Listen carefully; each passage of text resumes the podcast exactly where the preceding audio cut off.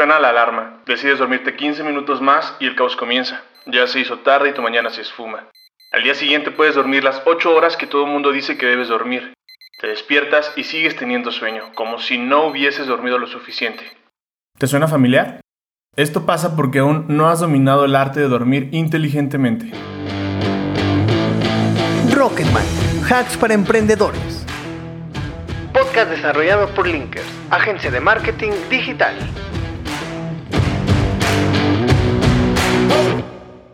Emprendedores, bienvenidos a Rocketman, el podcast donde compartimos hacks para emprendedores y el día de hoy quiero presentarles una app y una serie de estrategias que he recopilado de otros libros y otros podcasts que harán que puedas dormir inteligentemente y con ello tener mayor energía durante el día y aumentar tu productividad. Lo sé, suena absurdo, eso pensé antes de darme cuenta que hay toda una ciencia detrás del buen dormir. ¿Sabías que si no descansas correctamente puedes cometer un 20% más de errores de los que habitualmente cometerías? ¿O que las tareas largas pueden aplazarse hasta un 14% más del tiempo habitual? Pero antes de comenzar quisiera dar un pequeño aviso parroquial.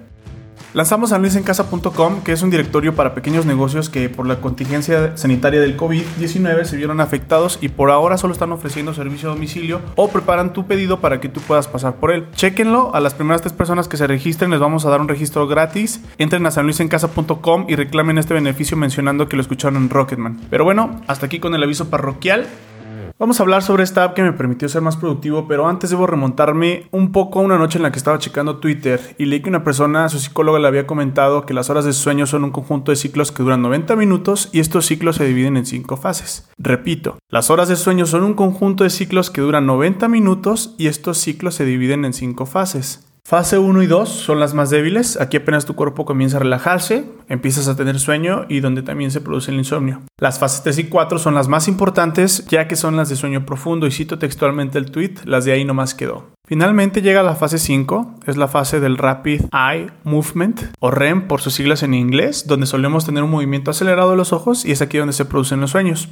Terminada esta fase 5 vuelve a iniciar otro ciclo, también de 90 minutos. Según lo que comenta esta psicóloga, una persona en promedio duerme 4 ciclos por noche. Entendiendo esto, podrás darte cuenta que cuando te cuesta trabajo levantarte es porque quizá la alarma sonó cuando estabas en tu fase 3 o 5 de ese último ciclo antes de despertar. Y por ello es que cuando decides dormir 15 minutos más, probablemente entrarás en la fase 3 o 4 y terminarás por quedarte dormido más de esos 15 minutos. Por eso, lo recomendable es levantarse en la fase 1 o 2. Seguramente estarás pensando, ¿cómo carajos puedo saber en qué momento de mi sueño estaré en la fase 1 y 2? Y aquí es donde entra la aplicación que quiero recomendarte. Sleep Cycle es una app para iOS y Android que te ayuda a despertarte justo en esas fases. Lo sé, suena imposible, pero en realidad no lo es. La aplicación funciona con el micrófono de tu celular o el acelerómetro. En el caso del micrófono, la app puede medir el sonido de tus movimientos al dormir para detectar cuál es el mejor momento para despertarte. En realidad no sé exactamente cómo funciona, supongo que cuando detecta un poco más de sonido significa que tu sueño no es tan profundo, al menos eso es lo que yo puedo imaginarme. En el caso del acelerómetro, este mide los movimientos que haces al dormir y con base en ello te despierta. Para usar el acelerómetro debes colocar tu celular en la esquina de tu colchón para que pueda detectar tus movimientos. En mi caso yo lo dejo solo con el micrófono activado y lo dejo en un buró junto a mi cama y aún así funciona.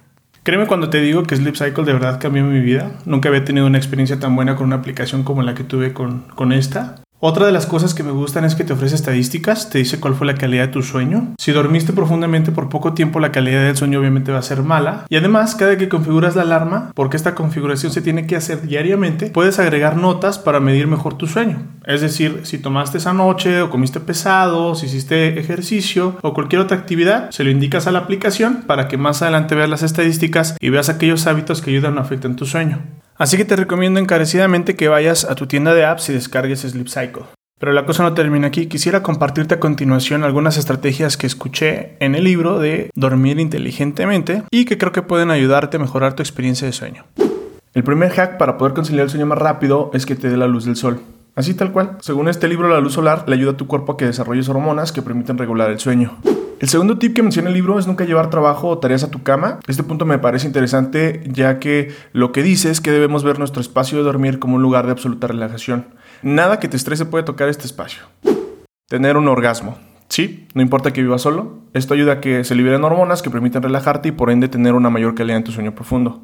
El número 4 es tener oscuridad total al dormir. Si es imposible que puedas hacer esto, te recomendaría comprar unas gafas para dormir.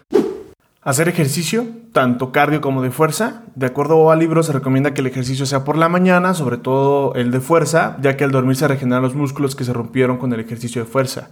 El hack número 6 es desenchufarse, desconectarse de las pantallas y aquí quisiera agregar algunos hacks relacionados. No recuerdo exactamente dónde escuché esto, pero se recomienda que no uses dispositivos electrónicos dos horas antes de la hora planeada para dormir. Está comprobado que la luz azul de los dispositivos electrónicos afecta considerablemente la conciliación de tu sueño. Y obviamente pues esto se maximiza cuando vemos el celular antes de dormir con todas las luces apagadas. Usar dispositivos antes de dormir afecta la producción de la hormona del sueño que es la melatonina. El único dispositivo que no genera esta luz es la Kindle de Amazon. Si deseas leer antes de dormir, lo puedes hacer a través de este dispositivo, pero ojo, me estoy refiriendo al dispositivo físico como tal.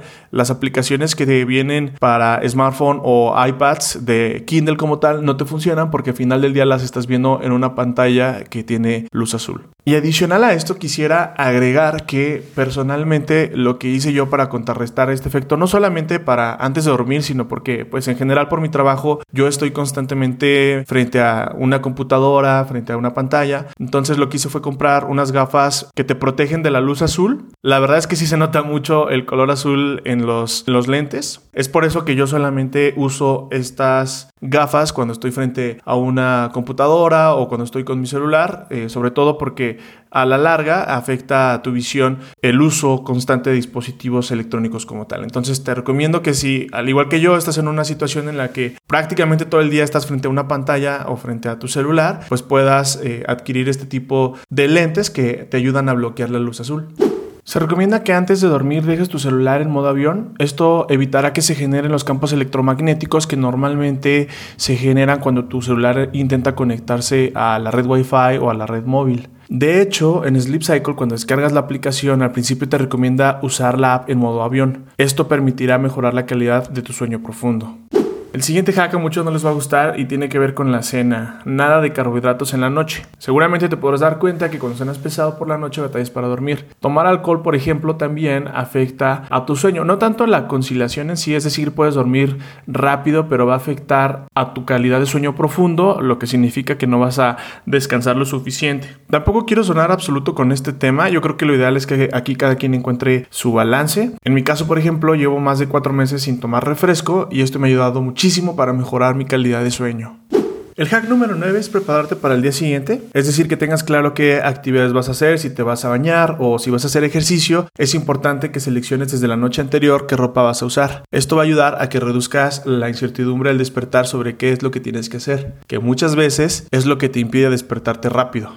El siguiente tip no es propiamente del libro de dormir inteligentemente, es de otro que se llama El poder de los 5 segundos. Es un tip que es sencillo, pero la verdad es que es bastante poderoso. Lo que debes hacer aquí es que al despertar debes comenzar a contar en una cuenta regresiva desde el 5, es decir, 5, 4, 3, 2, 1 y justo después de contar el 1, no pensártelo y levantarte. Así tal cual, no hay más que agregar. Repito, es sencillo pero poderoso.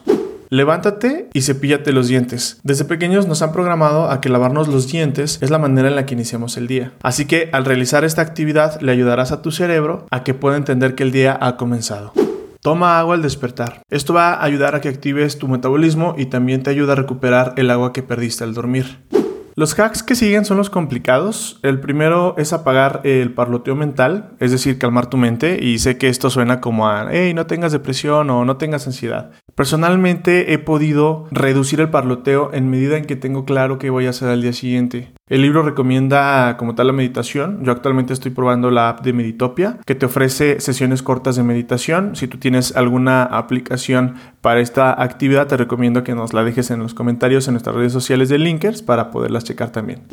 Finalmente, a diferencia de los anteriores eh, hacks que hemos estado platicando en este podcast, creo que el que sigue es el que requiere mayor trabajo a mediano y largo plazo como tal. Y este es el hack de tener un propósito, es decir, formar hábitos, saber hacia dónde quieres llegar. Y creo que es el más complicado porque requiere mucho trabajo personal. En mi experiencia me he dado cuenta que lo primero que hay que hacer es fortalecer la autoestima. Creo que si incrementas tu amor propio podrás establecer qué quieres lograr en tu proyecto de vida. Y para este tema he contactado a la psicóloga Luz Gómez para platicar en el siguiente episodio sobre la autoestima en el emprendedor, que obviamente pues le puede servir a cualquier persona, no necesariamente tienes que estar emprendiendo algún proyecto para que te pueda servir o te pueda interesar el tema como tal de la autoestima.